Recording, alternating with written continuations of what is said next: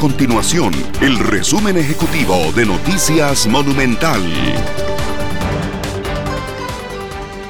Saludos, yo soy Randall Rivera de Noticias Monumental. Entre las informaciones más importantes de las últimas horas en Costa Rica, la Contraloría General de la República autorizó a la Caja Costarricense de Seguro Social una inversión de más de 4 millones de dólares en equipo médico que servirá para atender a pacientes contagiados con el nuevo coronavirus.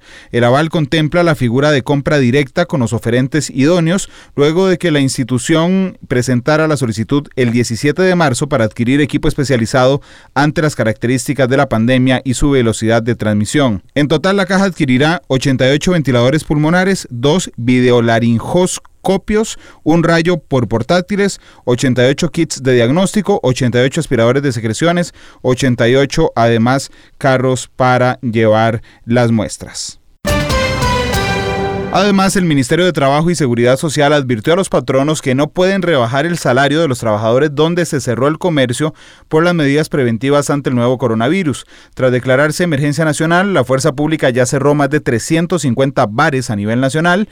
Además, ya se realizaron prevenciones a restaurantes y establecimientos similares que no deberían superar el aforo del 50%. Según establece el Código de Trabajo, en el artículo 74, una de las causas para la solicitud de la suspensión temporal de los contratos trabajo es la fuerza mayor o caso fortuito cuando traiga como consecuencia necesaria, inmediata o directa la suspensión del trabajo.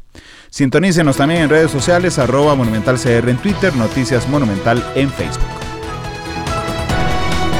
Nuestro compromiso es mantener a Costa Rica informada. Esto fue el resumen ejecutivo de Noticias Monumental.